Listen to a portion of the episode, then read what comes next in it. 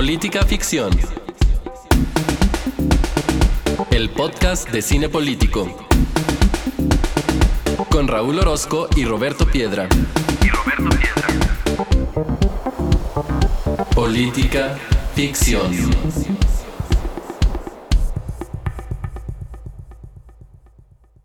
Bienvenidos sean todos a este episodio número 45 de Política Ficción, el podcast en el que semana a semana vemos una película y venimos aquí a comentarla con ustedes en clave política. Me acompaña como todas las semanas mi compañero de fórmula, Roberto Piedra. ¿Qué onda, Roberto? ¿Cómo estás?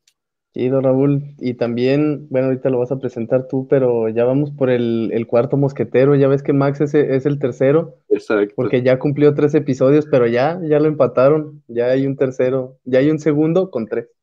Sí, llegó, llega Alfonso Romanielo a, empatar ese récord. Es junto con Max nuestro invitado más recurrente con tres apariciones en este podcast. Una de ellas, sabe, cabe señalar que ha sido este, muy comentada por ustedes, que es este episodio especial que tuvimos sobre Maradona este, el año pasado, cuando partiera de este plano existencial. Y pues ya decía, él es Alfonso Romanielo, él es antropólogo y actualmente estudiante eh, del doctorado de Ciencias Sociales en el CIESAS Occidente y este, nuestro napolitano favorito, y eso no quiere o eso no está dado porque es el único que conocemos. ¿Cómo estás, Alfonso? Hola, hola a todos, a todos, a todas las que nos escuchan. Ya iba por el empate y al final lo logré, empaté. es un gusto. Y caballo que alcanza gana, ¿eh? Y a ver cómo seguimos, pero saben que es un gusto acompañarlos en estas pláticas tan bonitas y saber que el podcast tiene tan suceso y muchos seguidores. Los felicito, la verdad. Muchas gracias, Alfonso, y gracias por venir a platicar en esta ocasión de una película que que este, va a estar ahí un poco difícil de que la encuentren porque no está en las plataformas de streaming que habitualmente, de la que habitualmente recomendamos película. Bueno, creo que tenemos una seguidilla de películas como que han sido difíciles de, de encontrar, pero empecemos pues ya para platicar largo y tendido con Alfonso y con Roberto, con las, con las frases, perdón, con las claves eh, cinematográficas de esta película. El abrazo de la serpiente, pues es una película de 2015 que fue escrita y, dirigido, y dirigida por el colombiano Ciro Guerra. Esta película es la que catapultó a este director a los escenarios internacionales porque incluso fue nominada al Oscar a Mejor Película Extranjera, o ya no me acuerdo ni siquiera qué nombre le ponen a esta, a esta categoría, no hablada en inglés, ha tenido muchas mutaciones, pero también la, la película fue muy recibida antes en el Oscar, en el Festival de Cannes, y a mí me gusta mucho El abrazo de la serpiente, pero cabe decir que no es mi película favorita de Ciro Guerra, ese lugar lo ocupa Pájaros de Verano, es más, yo les puedo decir que Pájaros de Verano es una de mis películas favoritas de la vida, visualmente me parece impresionante y me parece que aborda el tema del narcotráfico de una manera que al menos a mí me parece una narrativa eh, novedosa, pero en esta ocasión no venimos a hablar de pájaros de verano, así que mejor les cuento de qué va el abrazo de la serpiente. Eh, se trata de una historia que la vemos eh, suceder en dos tiempos. La vemos primero a finales del 1900, del llegándole al 1910, quiero decir, y posteriormente en 1940 porque vemos a nuestro protagonista que es un chamán de nombre eh, que en, su juventud primero, pero también lo vemos en su etapa eh, más adulta y eso me parece que tiene unas implicaciones interesantes en la película. En ambos casos vemos a, este personaje, a nuestro protagonista, en una relación con dos investigadores. Uno que parece ser pues un, un antropólogo y otro que claramente es un botánico, el primero de origen alemán y el segundo estadounidense. Y vemos cómo empieza a interactuar este personaje con cuando digo este personaje me refiero a Karamacate, eh, con, con estos dos personajes que vienen de fuera a internarse a la selva, los dos con distintos propósitos, que si no han visto la película, no voy a reparar en ellos para no este, arruinarles alguna parte de la trama. Yo creo que sobre la película vamos, vamos a empezar a dar unos detalles ya que iniciamos la, la conversación con Alfonso, entonces lo que voy a hacer es dejar que Roberto nos cuente más sobre esta película de Ciro Guerra en la que vamos a hacer hincapié como lo hace la película en esta e, e, en este choque de visiones que a veces se tiene del mundo y sobre todo del contacto del ser humano con su entorno y con la naturaleza. Entonces, Roberto, ¿qué tenemos en esta película, en este genial guion, que, a mí me parece un guion muy importante, este, de Ciro Guerra? Híjole, ahorita que decías la palabra implicaciones, esa fue la razón por la que me costó un poco hacer las, las notas para esta película, porque como saben, soy politólogo y no antropólogo, entonces cada cosa que quería escribir para las notas, sabía que e, ese concepto en antropología y eh, en ciencias sociales afines, eh, pues tiene implicaciones distintas a las que a lo mejor yo le quería dar. Así que de entrada, si usted que nos está escuchando es, es antropólogo o antropóloga, me disculpo de entrada, pero lo que vemos, y creo que en eso podemos estar de acuerdo todos, es que hay una eterna relación entre el visitante y el visitado, ya sea con fines colonizadores, explotadores, científicos, religiosos o los que sean, pero hay una enorme variedad de posibles intercambios, que así lo puse entre comillas, y también en esa variedad de intercambios hay una variedad de intenciones y de resultados, pero todos son igual de polémicos cuando una persona visita a eso que conocemos como el otro. En el sentido más optimista, pues parece inofensivo que la raza humana tenga curiosidad sobre ella misma, sobre la raza humana, o sea, sobre sus semejantes y los que no son tan sus semejantes en cuestiones físicas, lingüísticas eh, y otras más obvias, pero también es válido pensar en un momento cuando yo veía la película, ¿por qué motivar y hacer estos intercambios? ¿No? ¿Por qué ir a conocer al otro? Y podemos discutir mucho sobre esto, pero creo que en lo que podemos estar de acuerdo es que la humanidad eh, parece presentar una innata curiosidad por conocer al otro, lo otro y por desplazarse pero este resultado pues no siempre le es favorable a ese otro, que es lo que vemos en el abrazo de la serpiente. Y como dice la cita de Teo, que es el explorador en, el que, en cuyas notas se basa esta película, y es esta cita con la que abre la película. Solo sé que después de ir y venir, yo ya era otro hombre. Eso es algo muy bello y vámonos, Raúl. Vámonos, pues sin más, arranquémonos a platicar de esta película, Roberto, con, con Alfonso. Y precisamente es a ti, Alfonso, a quien le voy a lanzar la primera pregunta para abrir la discusión de este día en política ficción. Y tiene que ver con, con una situación que siempre me ha intrigado sobre las culturas indígenas. Y, y, y es esta situación de cómo a su vez son motivo de fascinación para muchos, pero también objeto de una clara marginación. Entonces yo te quería preguntar primero a ti, Alfonso, y en tu posición de antropólogo, pero también de alguien que ha andado, este, que ha recorrido este mundo, que ha recorrido algunos países de esta América Latina. ¿Por qué desde fuera parece eh, que nos movemos entre estas posiciones que a mí me parecen polares, la fascinación y la marginación por, por los pueblos originarios o de los pueblos originarios? Qué gran pregunta, eh, Raúl. Te voy a responder con una, con una definición que, que da un actual antropólogo francés que se llama Amsel. Él habla del concepto de retroevolución. Con este concepto eh, se refiere a, a que hay un, un cierto, una cierta concepción con que las soluciones a los problemas del presente hay que buscarlos en el pasado. Y en, en un el pasado siempre eh, se coincide con algo ahistórico y esta ahistoricidad siempre se le atribuye a los pueblos indígenas. Claramente eso no es una verdad, más bien es una construcción social. La fascinación viene, eh, sabemos que la mayoría de los estudios, como muestra también la película claramente, viene siempre del occidente, de la mirada occidental o de Europa, si queremos decirlo oh, así. Entonces, la proyección hacia el exótico, hacia el otro, siempre tiene una, una mirada hacia los indígenas como algo que el occidente ha perdido. Eh, subyace una idea de evolución lineal. Eh, nosotros somos ahora como occidentales la, la, representación del máximo nivel de desarrollo, de tecnología y todo lo que queremos decir. Y entonces vemos a los indígenas como una etapa que nosotros ya hemos pasado. Y, algo, nuestra mente nos dice que nos hemos perdido algo.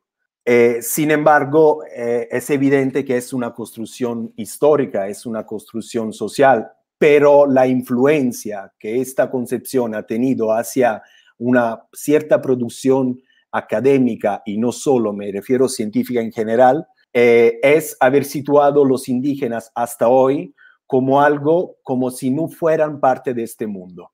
Entonces lo ha objetificado, lo ha transformado en un objeto de estudio. Eh, y claramente el encuentro con el otro, en este caso con una otra cultura, siempre es un espejismo. Y el, occidental ve en el otro lo, algo que a nosotros nos falta o que nos hemos perdido.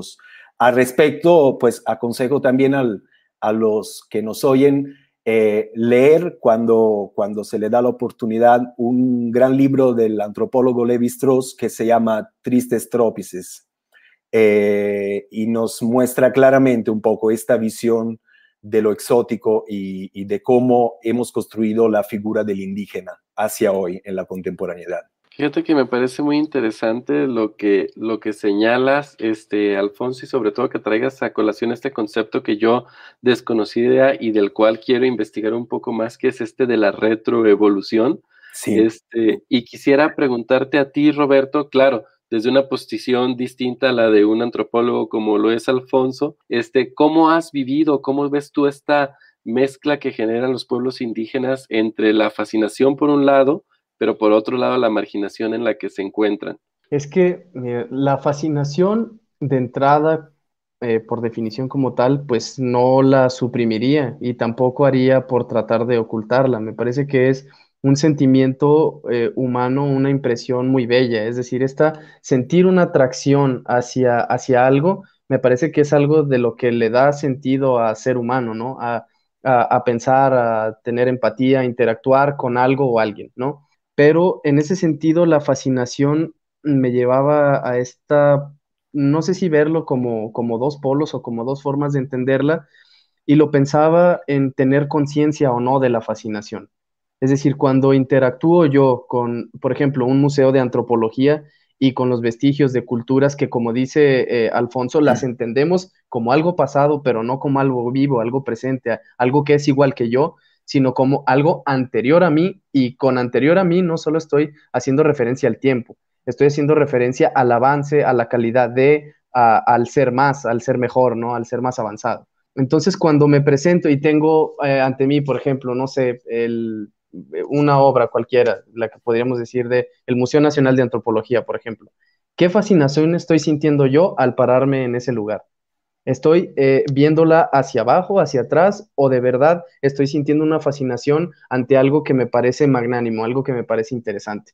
Entonces creo que es importante distinguir esta conciencia en decir, a ver, estoy sintiendo fascinación porque estoy ante algo bello o estoy sintiendo fascinación porque estoy ante algo exótico, algo que me está haciendo pensar en o sentir algo por el hecho de no ser como yo simplemente y porque quizá a lo mejor hasta me da un poco de morbo.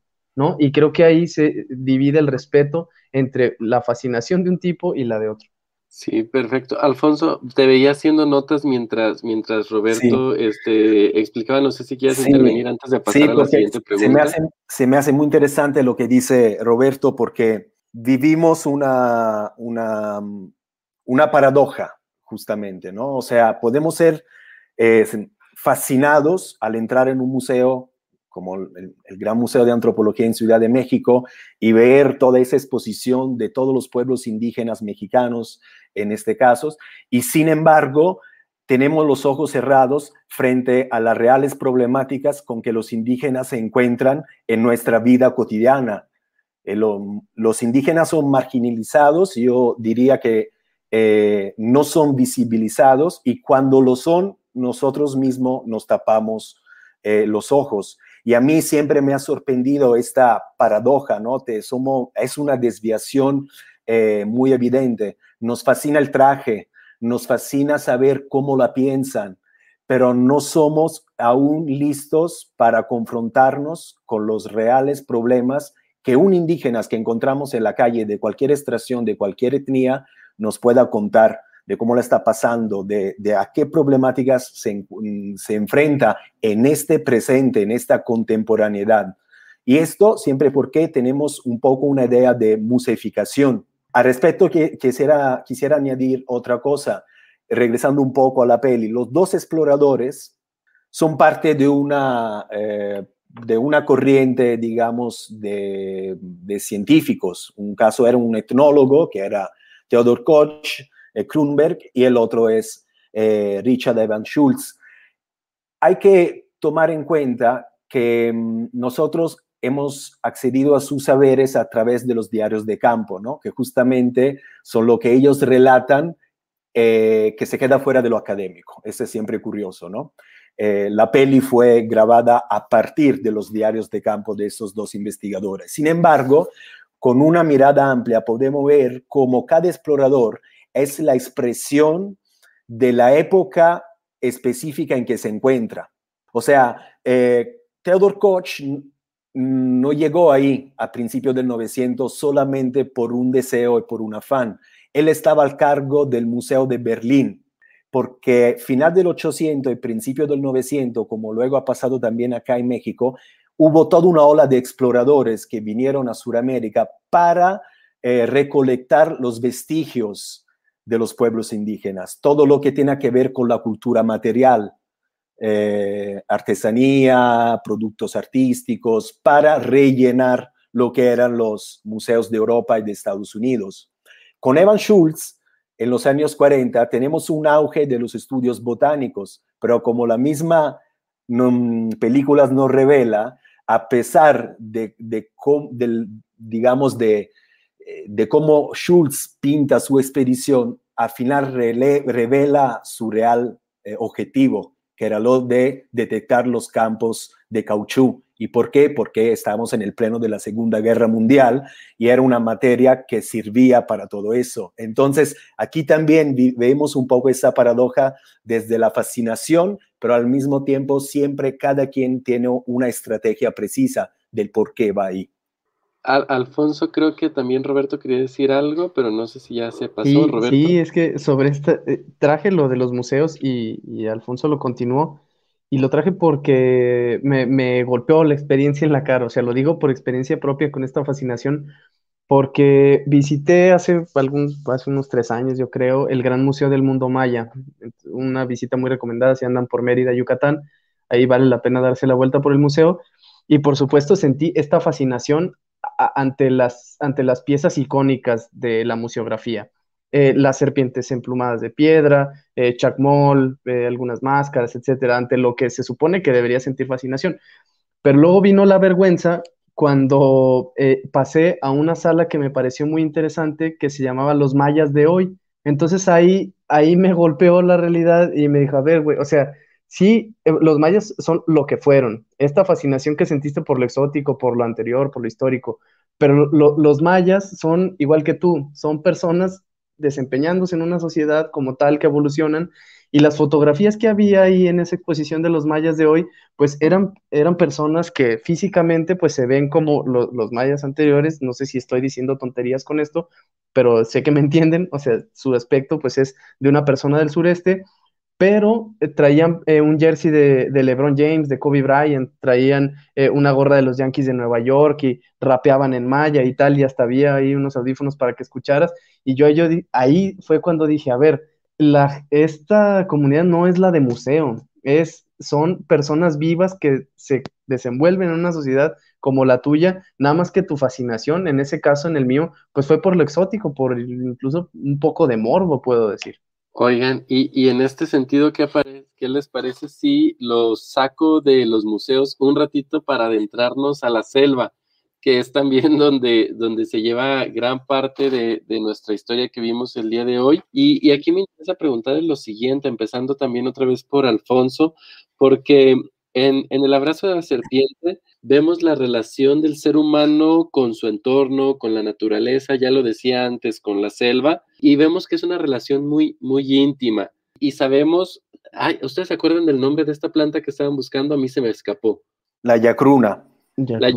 y, sabemos que hay ahí un factor muy importante con la yacruna por un lado, pero también con el caucho por el otro, con dos motivos diferentes que quizás ahorita ustedes van a, a ahondar en ello, pero yo quisiera preguntarte, Alfonso, ¿cómo explicarnos esta desconexión que parece que, que Occidente tiene o tenemos, porque nos, nos, hemos de incluir ahí, con el medio ambiente y lo paradójico es que parece ser que esta, esta desconexión nos hace atentar contra nosotros mismos, ¿no? Y esto es, una esto es muy importante en la película y quisiera saber tus impresiones sobre ello. Sí, es otro buen tema, Raúl, y también muy amplio, ¿no? Eh, de hecho, ahora que me formulabas la pregunta, pensé en un momento eh, en la otra peli, en Avatar, eh, que también trae a colación muchos temas de cómo el hombre se relaciona con su entorno. Em, creo que parte de la fascinación, más allá, antes de entrar en el específico de las plantas, en, esta, en este caso estamos hablando, estamos hablando de plantas psicótropas, entonces tiene todo otro tema, pero quedándonos en las plantas y en el medio ambiente en general, yo creo que parte de la fascinación viene de ahí, o sea, de que el hombre occidental, eh, de reflejo, al, al, conocer esos lugares y a intercambiar con esas culturas, se da cuenta que tiene otro tipo de relación con el medio ambiente podría, en una escala evolutiva, podríamos decir que se trata como de un animismo, eh, ¿no? El considerar que todo el entorno tiene una vida, tiene un espíritu, eh, es, parte, es parte de. Mientras, entonces, de reflejo, nosotros asumimos que tenemos otro tipo de relación con la naturaleza, que es una, una relación jerárquica, donde nosotros nos hemos puesto en la cumbre de la pirámide y pensamos que podemos someter a la, naturaleza por nuestras eh, necesidades, nuestros fines, nuestros objetivos. Entonces, cuando, cuando nos relacionamos con estas culturas, antropológicamente, eh, y justo para entrar un poco en el específico, eh, se habla mucho en las teorías antropológicas del perspectivismo, pero viene, es una tradición brasileña de Viveiro de Castro, pero también tiene algunos arraigos eh, en Francia con, con Descola y con Bruno Latour. O sea, es esto de considerar que efectivamente lo que nos rodea y que llamamos medio ambiente, el mundo de la fauna, de la selva, de los animales, son un mundo propio. Objetivamente tienen su agencia, o sea, tienen manera, tienen un lugar preciso en este mundo. Y alrededor de esto se sitúa el hombre como parte de, o sea, como parte de todo otros seres, otros mundos. Y ahí entra el tema, por ejemplo, de las plantas psicotrópicas, que en cada cultura ha sido desarrollado siempre como tema para que el hombre se podía reconectar con, las, con la realidad que lo, que lo rodea. Nosotros ahora tenemos esta fascinación más con, la, con las plantas psicotrópicas. Ahora vamos seguramente a entrar en el tema, pero justo para lanzar eh, algo, eh, yo, lo voy a decir de manera muy simplificada. ¿eh? Venimos de un siglo, el siglo pasado, que era el siglo de las grandes ideologías, el siglo de las grandes religiones, y este mundo se ha ido poco a poco derrumbando hacia un hiperindividualismo. Eh, con eso quiero decir que la gente ya no se apega a esas grandes creencias, ya no se reconoce.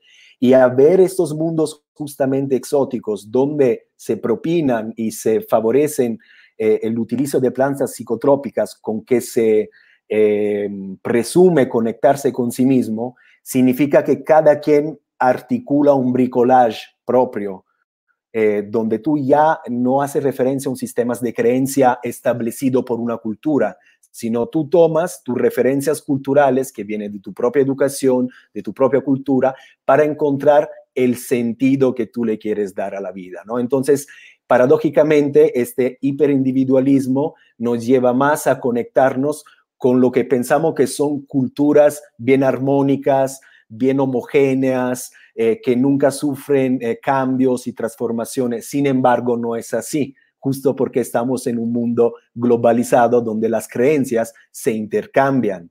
Y quizá habían apuntado la escena de la brújula, por, ejemplo, ¿no? seguramente. Eso dice, mucho porque el hecho de que no quiere dejar la brújula justificándolo es que luego cambiaría su conocimiento y la respuesta fue, pero el conocimiento es de todos. O sea, cada quien tiene la responsabilidad de poder hacer lo que quiere con el nuevo conocimiento, porque el conocimiento circula, circula y no existiría cultura sin el encuentro con otra cultura.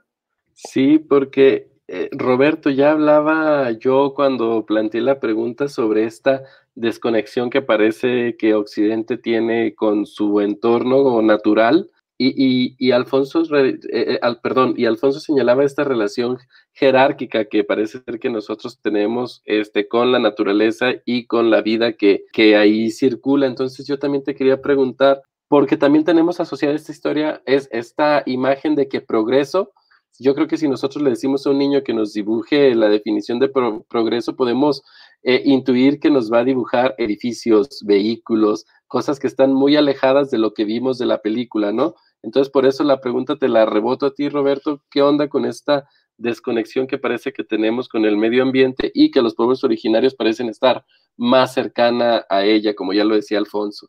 Yo no sabría si le podríamos atribuir esta conducta a Occidente, como si fuera endémica de una región. Yo creo que toda la humanidad, eh, salvo, claro, quien está en contra de eso, pues se rige por la doctrina, no sé si llamarle del especismo. Esto de lo que ya hablaba Alfonso, de creer que una especie pues puede discriminar a las otras por su superioridad. Y esto está dado pues incluso en los credos de varias religiones, ¿no? O sea, eh, eh, el dios N puso a la raza humana para que gobernara eh, y explotara sobre sus, los que no son sus semejantes. Si fueran semejantes no los explotaría.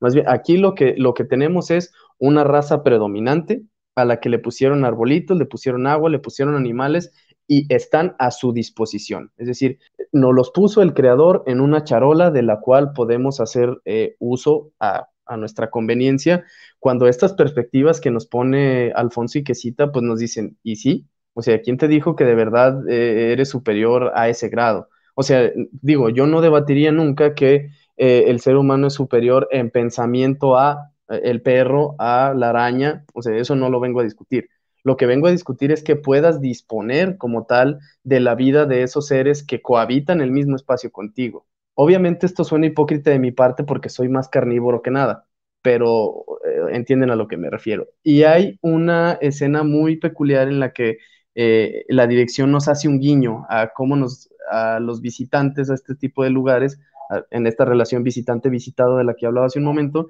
nos vale reverenda madre. Eh, Evan se acaba su cigarro cuando va en la, en la canoa con Caramacate y al terminarse el cigarro agarra la colilla y la avienta al, río, así, como tal. Y Caramacate se queda así como, ¿tú qué, güey? Pero, o sea, así de normalizado tenemos el agarrar una colilla y aventarla.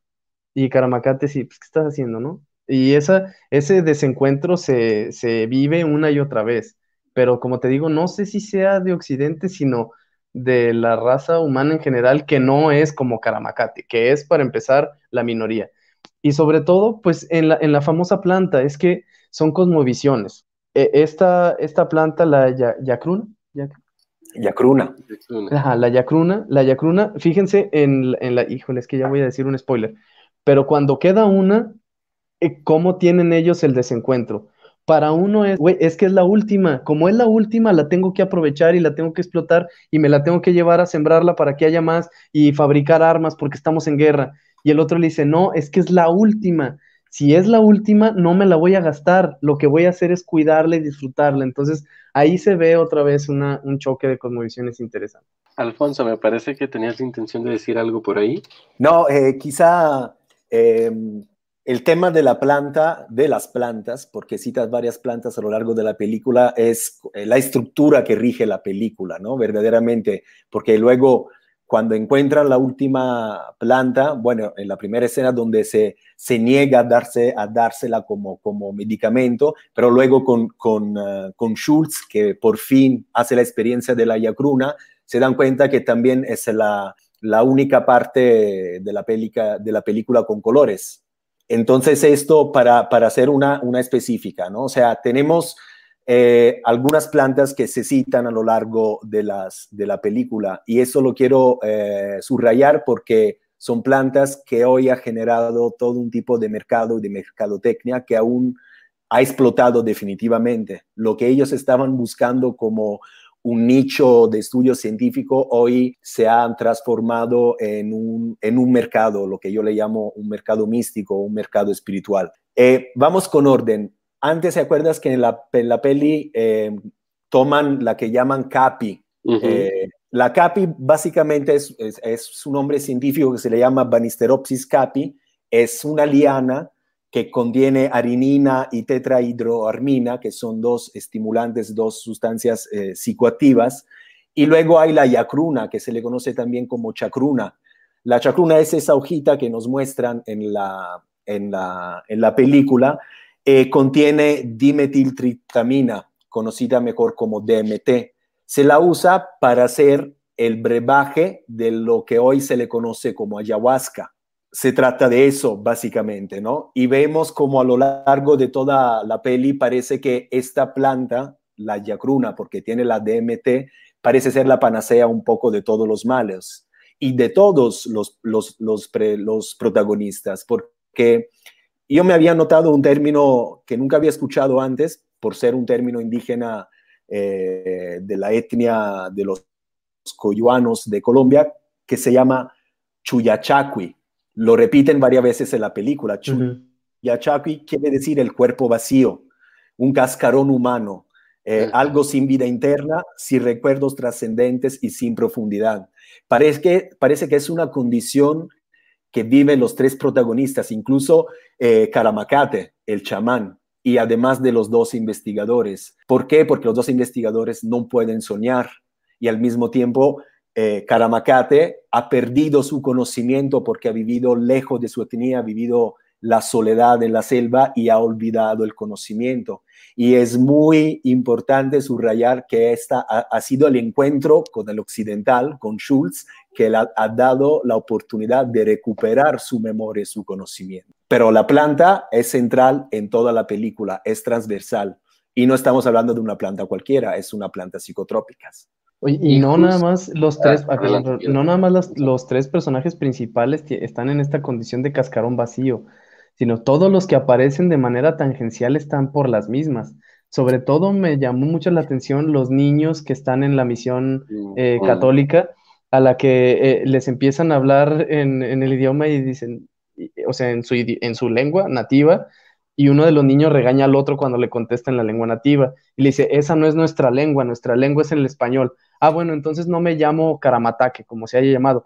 Ya que estamos en esas, entonces me llamo Jeremías. Entonces de ahí te, llevan a cantar villancicos, pero los niños no están ni aquí ni allá, o sea, no son ni de la comunidad, ni del padre, ni de Colombia, ni de la selva, ni de ningún lado, son estos cascarones vacíos.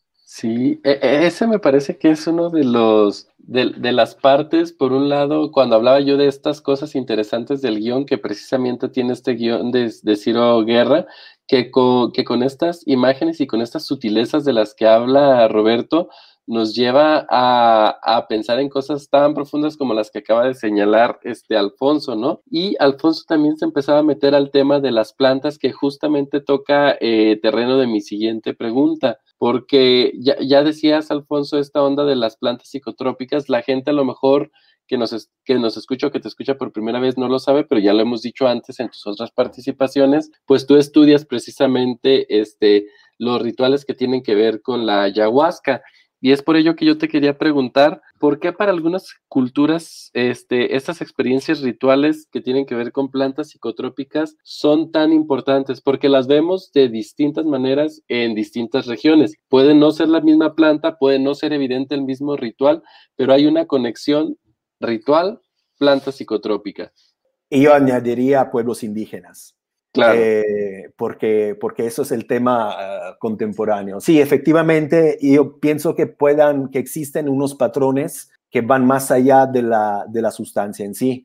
Oh, saben, en el específico, he estudiado ya en el pasado oh, eh, el tema de la ayahuasca, ahora acá me estoy dedicando al tema del peyote, también he estudiado un poco el tema de los hongos y del San Pedro en Perú, y entonces puedo decir que existen unos patrones. Hay un atractivo, hay un atractivo hacia estas experiencias, ¿no? Son muy debatidas, muchas personas piensan que sean experiencias recreativas, eh, sin embargo, relacionándote con los usuarios, con los consumidores, lo que más se resalta es que son experiencias de sanación, como, como, como ellos mismos los, los definen. Ahora la pregunta es, bueno, ¿qué es la sanación y de qué estamos enfermos? ¿Por qué? Porque la idea que tengo yo con respecto a, todo eso es que se le llama, en, la jerga se le llama a todas esas plantas medicina. Em, sin embargo, es muy difícil definir qué es una medicina y qué no, pero sí podemos esbozar algo con respecto a lo que puede ser un cierto tipo de sanación. Sabemos, por ejemplo, que todo este boom psicodélico se dio a partir de los años 60, los años 70. Eh, y justo comenzaba con una gran protesta, con un gran movimiento contracultural contra todo un tipo de sistema establecidos de dogmas y de creencias, tanto políticos como religiosos. Entonces, eh, la, la introspección se volvió una forma expresiva de libertad.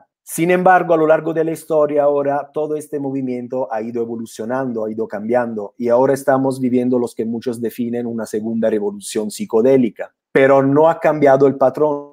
El patrón son siempre dos. Uno son el aspecto visionario, que tiene que ver también con algunas supuestas virtudes chamánicas que algunos consumidores pueden adquirir, y el otro es el patrón de la sanación. ¿Qué significa sanar?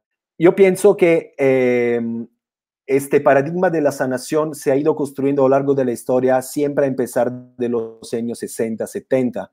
Aquí estamos abordando un tema muy amplio que nos deslinda de nuestros referentes habituales, como puede ser la sanación por la biomedicina. Estamos hablando de un concepto de sanación que aborda muchos niveles del ser humano, el nivel físico, el nivel emocional, el nivel sentimental, el nivel espiritual. Todo eso está interconectado, se le llama hoy como medicina holística o biomedicina. Entonces, lo que hacen esas sustancias básicamente es a nivel, digamos, como eh, biológico y neurológico, es activar algunos procesos neuronales que eh, a, través, a través de las sustancias la persona puede conectarse con lo que son otros estados de conciencia, pero en realidad se vive un ensueño. O sea, entonces como cada ensueño el ensueño se trata de estar en un lugar, pero vivenciar en otro espacio y en otro tiempo, pero como si estuvieras ahí. Y lo que pasa es que la gente, yo me estoy basando sobre las muchas entrevistas que he hecho a los consumidores, vive una, una catarsis. Y la catarsis tiene que ver con varios trastornos que pueden afectar el ser humano en esta época contemporánea, que ya no es un dolor físico, pero más allá, un dolor eh, emocional, un dolor sentimental. Entonces, el auge de esa sustancia viene porque se ha atomizado todo un mundo, como le platicaba antes, de creencias y de referencias, también culturales, muy desorganizados. Lo que hacen estas plantas y por qué tiene tantos auges, porque hay una gran diferencia. Si frente a un sistema monolito de creencia, como puede ser la política o la religión, yo tengo que cumplir un acto de fe para creerlos, las experiencias psicotrópicas te ponen, te ponen en un plan experiencial. Tú vivencias las cosas. Entonces luego eres tú que decides si darle crédito o no, pero no por un acto de fe, sino por una vivencia. Y en la misma vivencia, lo que está generando en este momento histórico una proliferación masiva de esas sustancias a nivel global.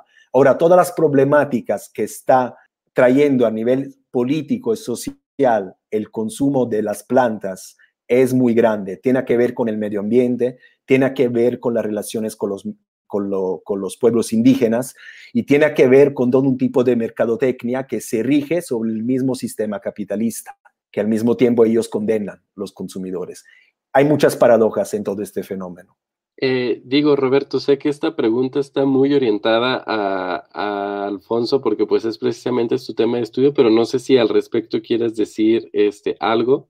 Sí, con, bueno, en pleno conocimiento de que lo que voy a decir es una hipersimplificación de una realidad que está muy lejos de ser simple, es muy compleja, pero lo que tengo que decir es que precisamente creo que ahí está la clave en lo que acaba de decir Alfonso, que es en esto se, hace más complejo o nos mete en problemas cuando eh, esta práctica, la práctica de consumir algo dado por la naturaleza, se reviste de cuestiones tradicionales, culturales, políticas, religiosas y tal. Porque, repito, hipersimplificando, y si me apuran, y en sentido más estricto, todas las sustancias, excepto las, las sintéticas, por supuesto, con las que alteramos nuestro estado de conciencia, están, crecen en la tierra. Nada más que hay algunas que están revestidas de este misticismo y hay otras que no. Con el mezcal y con el tequila altero mi estado de conciencia, sí. Vienen de una planta también. La gran diferencia, junto con otras por supuesto, es que al mezcal nadie lo tiene protegido en ese plano, en el plano eh, metafísico, en el plano eh, cultural. Cualquier otra que me digan, la, la marihuana pues está generalmente ajena a eso, que no está, por ejemplo, el peyote, la ayahuasca, la yacruna y todo eso, ¿no? Entonces ahí me parece que está la diferencia en revestir eh, de, tradiciones y de algo, de un todo un mundo más complejo algo que en sentido más estricto crece en la tierra exactamente de la manera que lo hace otra planta que sí consumimos muy normal. Pero cuando esta, esta planta o esta de lo que se trate tiene esta importancia para alguien, me parece que hay que respetarlo que es la cuestión esta del peyote, que es, por ejemplo, eh, o sea, de loquearse, como se puede decir, eh, para loquearse hay mil maneras de loquearse, pero si al loquearme y, ponerme loco y irme un cerro a perderme, eso eh, interfiere con las costumbres de alguien y con la manera que alguien interactúa con esa planta, pues me parece que ahí es donde hay líneas de respeto que los no practicantes de eso debemos de respetar. Eh, aquí antes de lanzar la última pregunta que tenía preparada Roberto y Alfonso, eh, voy a meter una intermedia que tiene que ver con cosas que ambos han dicho. La primera puede ser muy ingenia, muy ingenua, perdón, Alfonso, pero este, siento la necesidad de preguntarla qué es y, creo que tiene que ver también un poco con lo que comentaba Roberto. ¿Por qué si yo saco estas sustancias, eh, las que hemos referido como el peyote, este, la yacruna, por qué si las saco de su entorno indígena, su consumo ya adquiere otras connotaciones que no son precisamente eh, las, de, las de su lugar de origen. Insisto, sé que esta pregunta puede ser ingenua, pero quisiera conocer tu respuesta con, mayor claridad. Sí, mira, te voy a responder con ejemplos que tengo un poco más de, cerca, que es como el ejemplo del, peyote.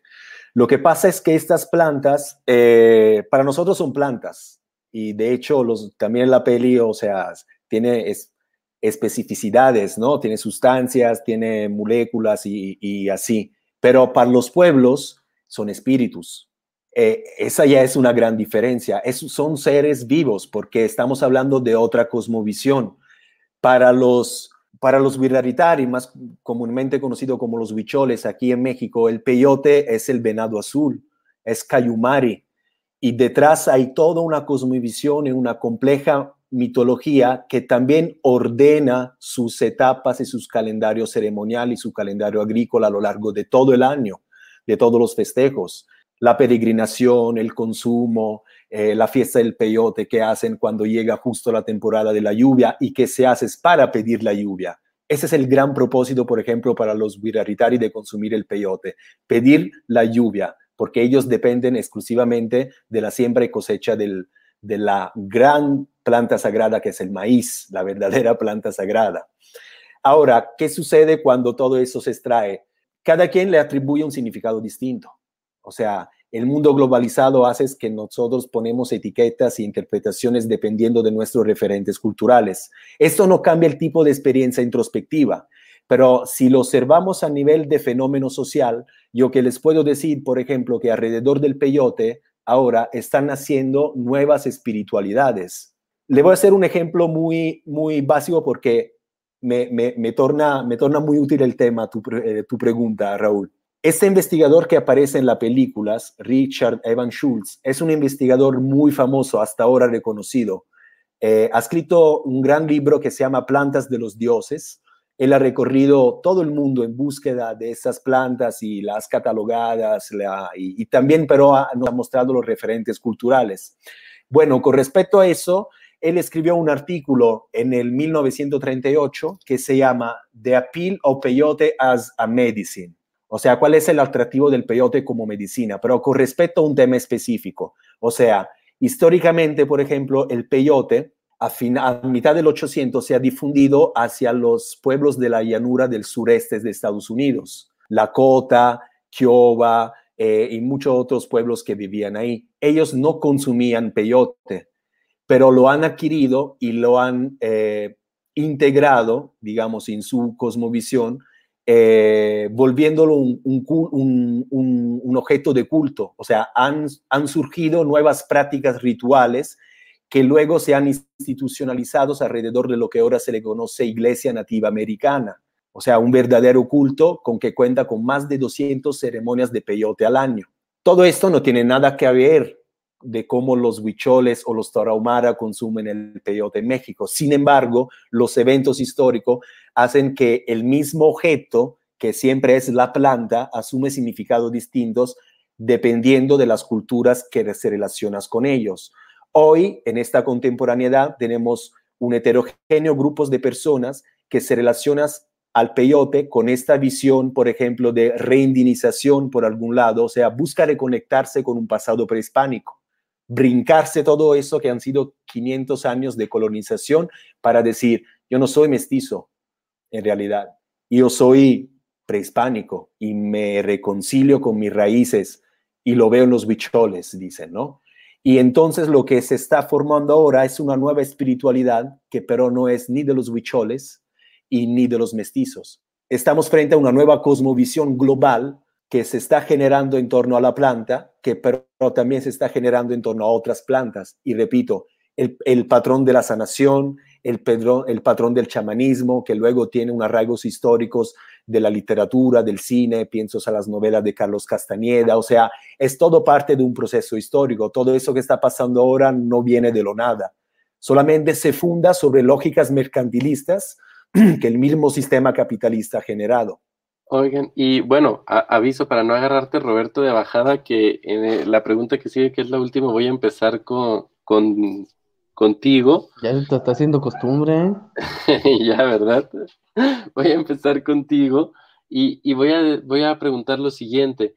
Eh, me parece a mí que tanto en El abrazo de la serpiente, que es la película que vimos para este episodio de política ficción, como en Pájaros de Verano, eh, Ciro Guerra tiene una premisa muy clara que no necesariamente la, quizás la compartimos los tres que estamos sentados aquí en la mesa de política ficción, pero eh, él parte de la idea de que cuando el hombre blanco, y lo pongo así con todo el entrecomillado, si ustedes quieren, toca a las comunidades indígenas, estas pierden o incluso estas se pierden. Este, esa me parece que es una tesis muy clara en ambas películas. Y yo te quisiera preguntar a ti primero, Roberto, si, si coincides en que cuando, si coincides en que cuando el hombre blanco, insisto, con todas estas comillas, eh, entra en contacto con los pueblos indígenas, eh, ¿esto es sinónimo de conflicto? Mira, no, no podría hablar de una generalidad, pero creo que si eso se ha convertido en un en una máxima y la hemos replicado durante siglos, pues yo creo que por algo debe de ser, ¿no? O sea, voy a recurrir a la sabiduría proverbial mexicana a la que tú seguido recurres para decir que la burra no era arisca, sino que la hicieron a palos. ¿Qué quiero decir con esto? Que si el hombre blanco se ganó esta fama, pues por algo fue, ¿no? Y la película de El abrazo de la serpiente está llena de pasajes eh, bonitos, por supuesto, visualmente y para entretenimiento de cine, pero muy poderosos, como este que ya citaba eh, Alfonso. Esta cuestión en la que el, pueblo indígena se quiere quedar con la brújula del explorador europeo y este no la quiere soltar. Y la razón por la que no la quiere soltar, pues es que ellos van a olvidar que saben ubicarse por las estrellas y, por los astros. Y que le, contesta el, nativo, y, ¿y a ti qué? O sea, nosotros tenemos el mismo derecho al conocimiento que tú. Si ya no la trajiste y no es útil, pues la vamos a usar. En ese sentido, el hombre blanco le ha llevado a las comunidades eh, sabiduría y cosas útiles, sí. Cuando eh, este acompañante nativo que anda con, contigo tiene un desencuentro con Caramacate, porque le dice, este es un blanco, y le, le, contesta el otro, no, él no es un blanco, o sea, sí es un blanco, pero en realidad es un sabio que vino a aprender. Es decir, ¿es posible llevar estos dos mundos y entenderse? Sí. Hay otro pasaje, me la, así me la puedo vivir, pero cuando ya me, me vaya a acabar el tiempo me interrumpes, pero hay otro que me gustó mucho, en el que están discutiendo en la balsa y le, le dice el blanco al otro, uno más uno, dos. ¿Por qué dos? Uno más uno no es dos porque tú lo dices. Tú crees que sabes lo que es real porque eres hombre blanco, pero tú no lo sabes. El mundo es muy grande, pero tú solo ves lo que quieres ver. En cambio, yo escucho. El mundo habla y yo solo lo escucho. Entonces, eh, podrán no estar de acuerdo, pero eh, aprenden a convivir. Y eso es creo que uno de los eh, mensajes poderosos de la película, amén de todo lo que pasa cuando el hombre blanco llega a la comunidad, que como dije, si tienen la fama, pues por algo ha de haber sido. Porque yo quisiera hacerte esta pregunta a ti también, Alfonso, pero un poquito modificada solamente en una palabra, si tú quieres, pero te preguntaría si es anacrónico este, pensar precisamente que el choque entre dos cosmovisiones, que era la palabra también que utilizabas tú, pues es sinónimo de conflicto. No, no estoy, no, yo no pienso que sea sinónimo de conflicto. Eh, claro, el riesgo es generalizar todo, pero es que cada encuentro eh, abre una ventaja de posibilidades, ¿no? Luego hay que ver desde qué punto se está llevando la acción. Si por eh, blanco entendemos, por ejemplo, las políticas indigenistas, ahí podemos hacer una, una crítica un poco más estructurada. Si por blanco entendemos el estudioso o el visitante o el viajero que, que pasa por esa zona, seguramente los patrones de relación cambian eh, sin embargo, quiero añadir que lamentablemente somos siempre nosotros blancos que llevamos los discursos.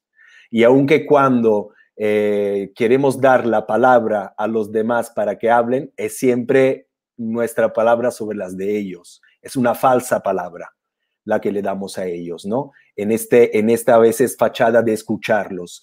Y lo digo porque, porque desde nuestra perspectiva, incluso no todos los indígenas son iguales. También nosotros tenemos indígenas de clase A y clase B. Yo lo veo muy evidente con el tema, repito, de las plantas. O sea, en México hay 64 pueblos indígenas, pero quizá la mayoría conozca a, los Wirraritari o a los mazatecos, pero justamente por el peyote o por los hongos. ¿Y los demás? No, y ahora que dices mazatecos, yo tengo que aceptar, por ejemplo, que es la primera vez que lo escucho, que, que, escucho a este grupo con, de tu voz. Sí, sí solo, eh, eh, bueno, es famoso por otro investigador que fue ahí, Gordon Watson, en, los años 50, a, descubrir para el mundo occidental el famoso hongo, la psilocibina, y, y lo hizo universal. Y entonces eh, el pueblo mazateco, la Sierra Mazateca que está en Oaxaca, se, volvió en una meca espiritual para todos los ascetas de aquel periodo de, los años 60. O sea, olas de hippie y de New Agers llegaron a, a, Huaxla de Jiménez a, hacer la experiencia y esto ha cambiado totalmente el escenario. Hasta ahora se le hace un festival a María Sabina en Huaxla de Jiménez, que era la curandera que comía y consumía hongos con que se encontró este investigador. Y con el peyote ha pasado lo mismo. Por eso, repito, es parte de, una, de un proceso histórico también, porque ha, habido toda una literatura académica, científica, novelística, documental, de documentales, de cine, que ha, que ha forjado un imaginario hacia los indígenas. Y luego, al interior del, grupo, del mismo grupo indígenas, nosotros asumimos eh, la pretensión de decir, eso es el verdadero indígena y el otro no. Lo que se pone los jeans, lo que usa el celular, lo que se conecta a internet, ya está contaminado. Mientras nosotros tenemos que ver el indígena que va con el sombrero emplumado, con el traje bordado, con los guaraches. Ah, dice, eso es el verdadero indígena. Entonces nosotros mismos estamos produciendo esos discursos y esas categorías y no asumimos que todos los indígenas han sido parte de la historia y aunque a veces lo han sufrido, de manera violenta con la colonización han tenido un alto grado de agencia. Ellos han sabido qué hacer con lo que se le daba, qué, quedarse y qué no quedarse. Y lo que, se quedaron lo han involucrado perfectamente. Y ahora regreso al tema. El tema del peyote hoy es que los indígenas, los viraritaris, saben lo que están haciendo con el peyote. Ellos mismos salen a vender ceremonias de peyote con los mestizos. Sin embargo, lo que pasa es que lo hacen porque se ha creado una demanda, una oferta una, o sea, rige una lógica económica. Hay demanda y hay oferta. Y ellos, por ser parte de este mundo global, capitalista, y no por como piensa la gente que están encerrados en la Sierra Madre Apartados, guardados. saben cómo hacerle, saben cómo sacarle provecho, saben cómo relacionarse en este momento con el hombre blanco. Necesita esto, yo se los doy. Entonces, más allá de los juicios, hay que leer de esta forma las dinámicas que se están dando. No existe un buen indígena, un mal indígena, tampoco un buen blanco y un mal blanco. Pero si nosotros como investigadores que somos los tres de varias de las distintas áreas nos quedamos solamente a observar los hechos sociales e históricos que pasan, podríamos comprender muchas cosas, ¿no? Y que en la película hay, hay dos eh, tipos de investigadores o de pues no me gusta usarlo, pero de visitantes, ¿no? En el personaje de Evan y en el personaje de Teo. Siendo Teo un, alguien que se nos presenta como un verdadero científico, ¿no? Alguien que incluso en esta escena que me parece bastante buena, cuando tiene que defender ante Caramacate a, la ciencia del blanco, que eh, voltea la, la valija que trae, entonces ve que tiene un libro. ¿Y qué tienes ahí? Porque había un rifle y tal, y le dices, ¿ves? de esto se trata el blanco, el blanco es muerte. Entonces le contesta Teo, no, no, e, el blanco también es vida, es mi conocimiento y no toda la ciencia del blanco es la violencia. Entonces ahí le explica Teo muy bien cómo eh, él va a contar su historia, o sea, no va a, a, imponer nada, él va a regresar a su casa y le va a enseñar a su esposa, a sus hijos y a sus colegas cómo es que se desarrolla algo en otra parte del mundo muy contrario a, Evan, que él sí va pues a explotar el caucho para hacer armas, ¿no? Ah, Alfonso. Sí, sin embargo, con respecto a esto de Evans, por ejemplo, a mí también me llamó la atención la escena del, gramófono. Eh, ah, sí. y, lo digo en el sentido justo de, pensarla un poco al revés. O sea, en vimos cómo la, flexibilidad del, del chamán de Caramacate en decir, ok, yo no te voy a decir cómo hacerlo, qué hacerlo, pero tú vienes de otra cultura y entonces utiliza este gramófono porque esta música es lo que te conecta con lo tuyo. De ahí viene la música de tu Dios y solo así podrás soñar. Entonces no le impone nada, simplemente le rescata lo que él ya tiene. Y, a Ivan Schultz le cambió la percepción. Lo que era un simple objeto de, eh, digamos, de técnico, tecnológico para escuchar música, eh, se volvió una herramienta para acceder a su inconsciente, a su profundidad existencial y reconectarse con los sueños que tanto le faltaban en la vida, ¿no? Eso también se me hizo muy relevante en este intercambio de visiones que se dan oh. en la película. Oigan, y si me dan oportunidad, yo creo que con estas dos intervenciones que acaban de hacer, este, vamos a despedir este episodio de Política Ficción porque el tiempo créanlo o no, ya se nos pasó, ya lo consumimos, ya estamos sobre la hora, cuando esta cosa se supone que dura por ahí de 50 minutos. Alfonso, solamente te voy a pedir que te despidas de este público de política ficción que ya te tiene como uno de sus, de sus referentes. Sí, muchísimas gracias otra vez, otra vez a, los dos para invitarme, por eh, darme la oportunidad de compartir eh, eh, mis pequeñas investigaciones y, generar reflexiones con, ustedes y con todos los que nos escuchan. Eh, pues ojalá habrá una cuarta eh, ocasión y estoy encantado de colaborar con, ustedes y, felicito a ustedes otra vez y mando muchos saludos a todos los que nos oyen. Muchas gracias, Alfonso. Roberto Piedra, ¿ya te la sabes? ¿Las dos cosas? Sí, el Lo que vamos a ver la, la próxima semana vamos a ver The Post, en español Los secretos oscuros del Pentágono, una película de Steven Spielberg protagonizada por Tom Hanks, Meryl Streep y con música de John Williams.